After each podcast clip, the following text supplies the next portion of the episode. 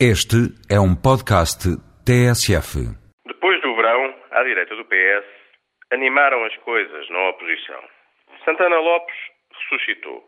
Na mesma semana em que ganhou o respeito da nação ao pôr uma estação de televisão em sentido, viu o seu amigo Menezes derrotar Marques Mendes no PSD.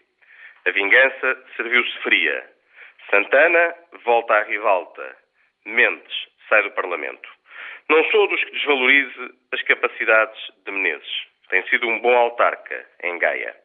Ideologicamente, não será tarefa fácil situá-lo. De direita, não será certamente.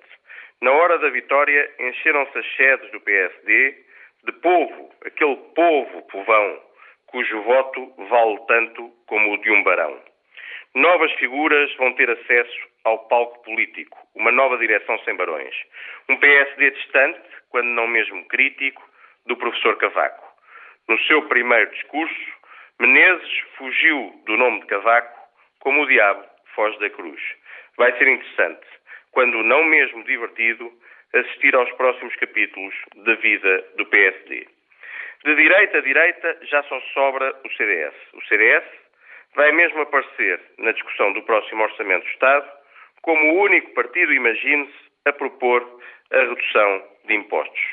Esta é uma boa oportunidade para Portas, que veio refeito e recomposto das férias de verão.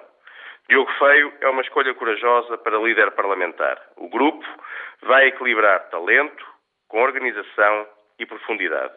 E seguindo a receita de Paulo Bento, que sobretudo põe gente jovem a jogar, novas figuras, Assunção Cristas, Mesquita Nunes, Leonardo Matias, assumem-se como porta-vozes de grupos com trabalho importante a apresentar. No meio de tudo isto, sobra-me apenas uma dúvida. E Pacheco Pereira, em 2009, como irá votar?